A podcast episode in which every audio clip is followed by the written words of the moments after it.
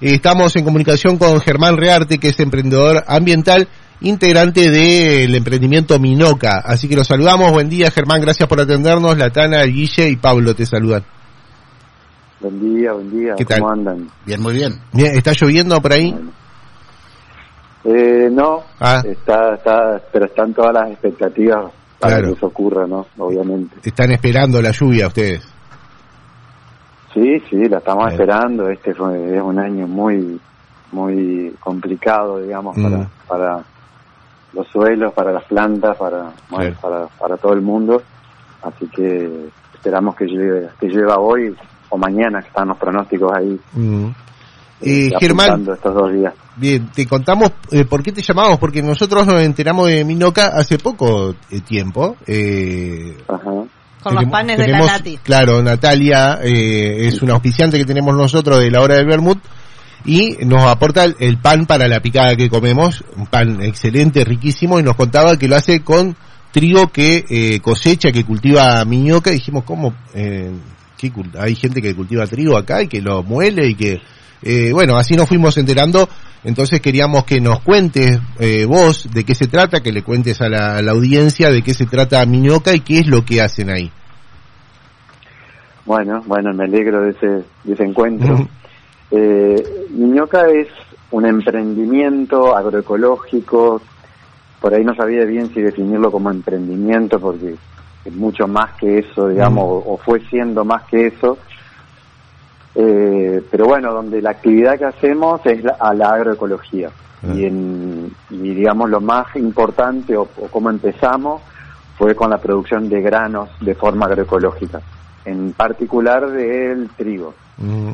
Después, ahora ya hacemos también soja, empezando a hacer maíz, eh, centeno, y hemos hecho otros cultivos que a veces ahora hacemos y a veces no, como la arveja, el trigo candeal, Ah. la cebada. eh, y bueno, la- la- después fuimos diversificando un poco, ahora ya tenemos gallinas eh, libres, donde vendemos los huevos, tenemos, bueno, ovejas, corderos, vacas, eh, bueno, todo en un proceso agroecológico. Y bueno, en el caso del trigo, lo que, lo que, eh, una, una salida que le dimos a la, a la, a la complicación que era mezclar nuestros granos con los granos eh, contaminados, Mm. eh, fue agregar valor en nuestro, en nuestro lugar, en Miñoca, moliendo ese trigo y transformándolo en, en harina, ¿no? Y ahí empezó allá por el año 2018, 2019, eh, esta, esta trama que le llamamos, que fue agrandándose cada vez es más grande, digamos, con, con su paso, ¿no? A su ritmo, pero que cada vez más grande, donde, bueno, hoy tenemos, no sé, 600 eh, emprendimientos, familias, grupos que nos que consumen de nuestras harinas y granos, tanto en Entre Ríos como un poquito también, un poco bastante en Santa Fe y en alguna otra provincia. Germán, ¿nos podés explicar didácticamente a qué nos referimos cuando hablamos de agroecológico? Porque últimamente hay un montón de productos, Sí. miel y un montón de productos que antes comprábamos en, en el supermercado que uno escucha que está hecho con harina agroecológica o que son productos agroecológicos, pero por ahí no está muy claro a qué nos referimos cuando hablamos de eso. Bueno, eh, la agroecología es eh, tiene muchas aristas, entonces por ahí es un poco difícil de explicar como me lo pedís, pero el primer el primer paso es respetar las reglas de la naturaleza para para producir. Eh, digamos, lo que lo que ha hecho la agricultura convencional es encontrarse con un enemigo y eh, eh, aniquilarlo, digamos. Me- a ver si voy a cortar esta llamada. Le entraba una Ahí está. llamada. Ah, le estaba entrando una Ah, llamada. sí. Perdón, si estaba entrando eh, esas llamadas spam que nos están enloqueciendo a, a muchos.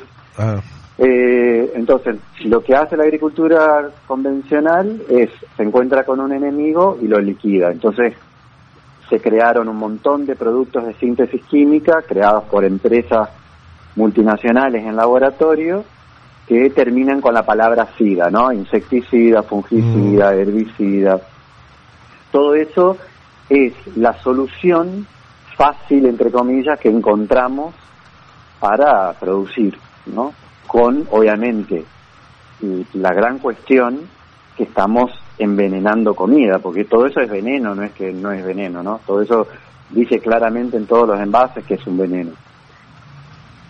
La agroecología busca otra manera de lidiar con la naturaleza que es reconociendo la existencia de otras plantas, de otros bichos y entendiendo que la planta es un ser vivo capaz de, defenderse de, las agresiones, de, la, de lo que se llaman pestes o plagas. Pero para eso tiene que haber una serie de, condiciones ecológicas que permitan que la planta tenga ese poder. Y eso nace en el suelo, digamos. Entonces la, la agroecología se consolida como una herramienta, como una ciencia que busca fortalecer el suelo para cumplir con lo que dice Ana María Primavesi, que es suelo sano, planta sana y cuerpo sano, que son la, es la cadena de salud unida a la producción que busca la agroecología. ¿Y esto tiene que ver también con el tamaño de la producción? ¿Con que sean más pequeñas las producciones para justamente tener ese control más natural y no necesitar de herbicidas o eso? ¿O no tiene nada que ver? ¿Se puede hacer una producción súper grande de un campo gigante y, y hacerlo igual agroecológico? Lo que pasa que cuando la cuestión ahí es que cuando vos te vas a algo muy grande, estamos como alejándonos de la naturaleza, digamos. O sea, si la respuesta es, podés hacer agroecología en miles de hectáreas, mm. eso eh, te hago la respuesta corta. Claro. Pero, pero no sin decirte que si vos vas a hacer mil hectáreas de trigo, vos estás eh, invadiendo, por decirlo de alguna manera, un, todo un territorio con una sola planta. Y eso no es, digamos, no es un criterio que la naturaleza toma eh, en su en su espontaneidad, en su existencia, en su ser, digamos. Lo que existe en la naturaleza es la biodiversidad. Y entonces, vos podés hacer mil hectáreas de trigo, pero yo te diría que intercalá entre esas mil hectáreas, intercalá, eh, no sé, o praderas o, algún otro cultivo, hacer eh, franjas para que haya especies espontáneas, en fin, te vas a tener que usar la inteligencia, la creatividad humana para que ese espacio sea natural, mismo que esté intervenido para producir trigo, para que podamos comer eh, el pan y los frutos, digamos, de, ese trigo, el que sea. Claro, Germán, un, un, eterno debate tiene que ver con los niveles de, de productividad. A principio de año se conoció que eh, Sri Lanka había prohibido totalmente el uso de, agrotóxicos y que esto generó, un, por esta baja de la productividad, una crisis alimentaria muy importante que llevó hambre a la, población y, la consiguiente crisis política que hizo que esta experiencia fracasara y hubo que volver atrás justamente para poder alimentar a, a los miles de personas que necesitan alimentos la agroecología es una cuestión de nicho o es posible hacerlo eh, a un nivel general? No, la agroecología se puede hacer a nivel general y mm. es, revolucionaria en cuanto a su capacidad de alimentar. El caso de Sri Lanka yo lo leí por arriba, no, no quiero usarlo de por ahí de, ejemplo porque no conozco exactamente cómo fueron tomadas las decisiones, etcétera, tampoco conozco el país como para para hacer, digamos, eh, certero en cualquier análisis. Pero en Argentina pero la agroecología, pero lo que hay que mirar es que por lo menos hay que empezar a mirar y a poner en debate si de lo que estamos hablando cuando hablamos de soja, de maíz transgénico y, y ahora el nuevo trigo HB4 transgénico que está aprobado, se acaba de aprobar en Argentina, si eso es alimento, ¿no? Porque si, si nosotros de ese 100% que producimos, el 20% se va a hacer biodiesel, el 60% se va a hacer va a ser alimento, parte de un alimento balanceado para los cerdos de otro país. ¿Eso es alimento o esos son dólares? Que son dólares que, que, que no van que no van a nuestro pueblo, no van a nuestro país, sino son parte de un negocio del cual no sé bien si hacemos parte o si estamos cediendo nuestro ambiente para que empresas y corporaciones y grupos concentrados logren eh, esos dólares, no alimento, digamos. Claro. Alimento es otra cosa, alimento es, con la frase de Ana María Primavesi, insisto, nosotros estamos encerrados en una sociedad donde los, los hospitales, las farmacias eh, eh, están todo el tiempo siendo demandadas por carencias de salud que tenemos, lo tomamos como algo natural, tenemos todos, todos los que podemos, tenemos obra social y entendemos que ir al médico, tener gripe o cualquier tipo de aflicción es normal, pero tal vez no sea normal. Y tal vez lo que lo que sería normal sería estar sano el 90% de nuestras vidas.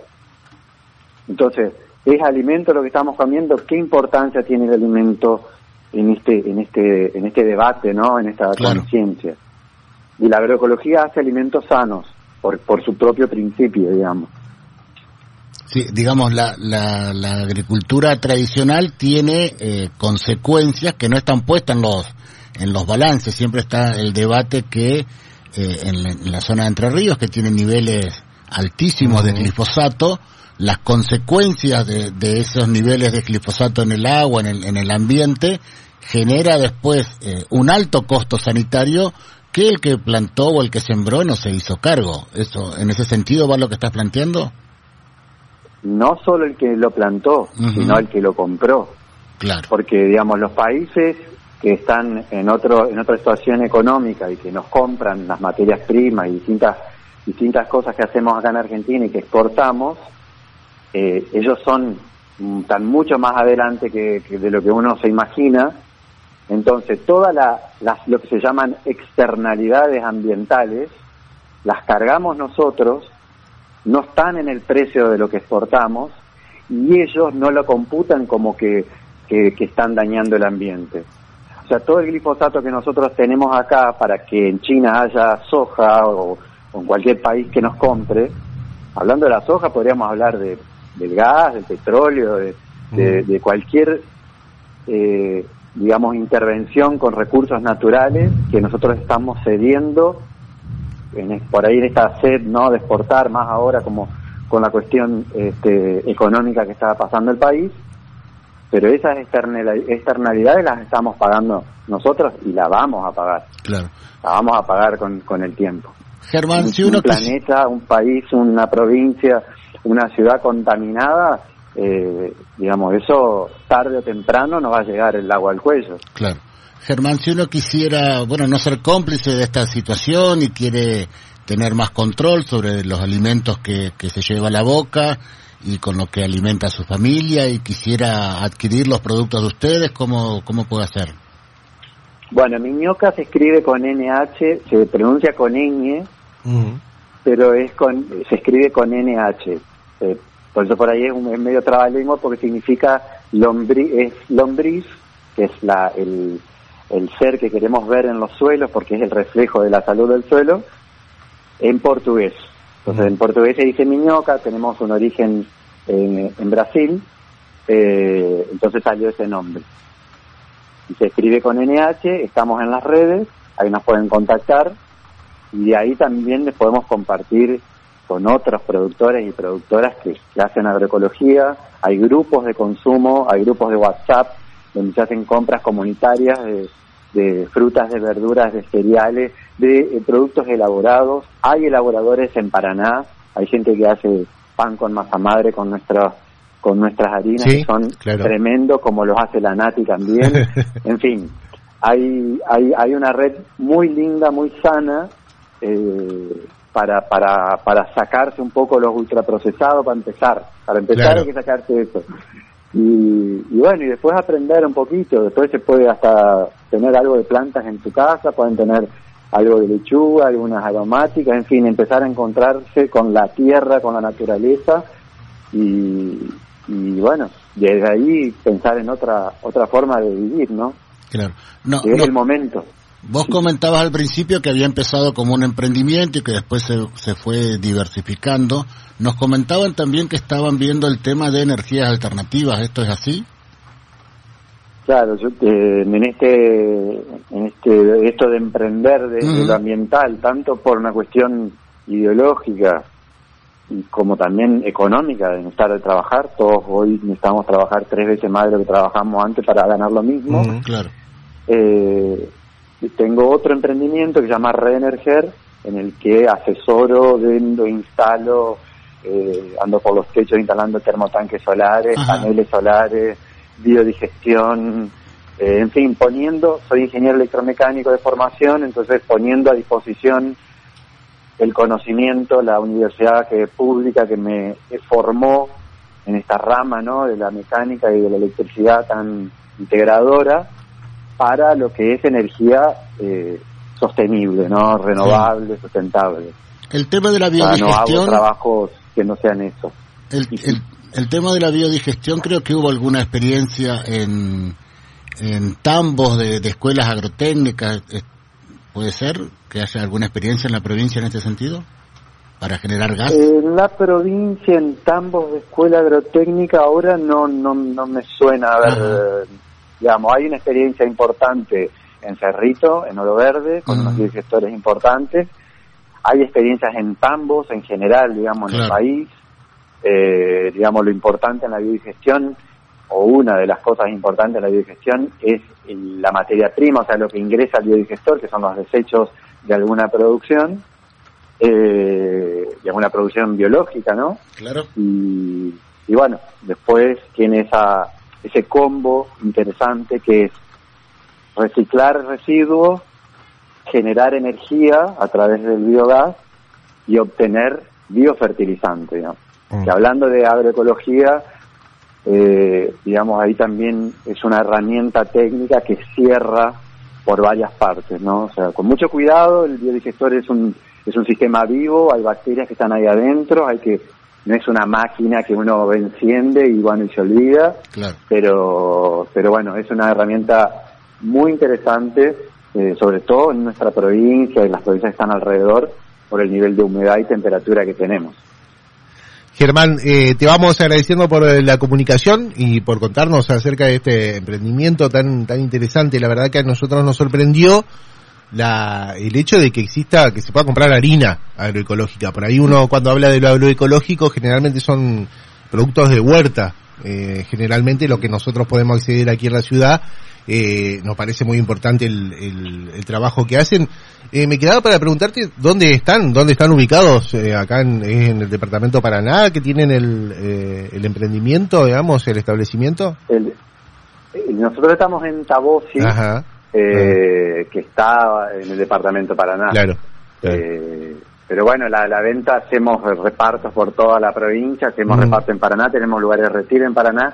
Y les cuento así cortito sí, que desde la municipalidad de Paraná hace poquito se inauguró un mercado multiplicar Ajá. en el barrio La Floresta.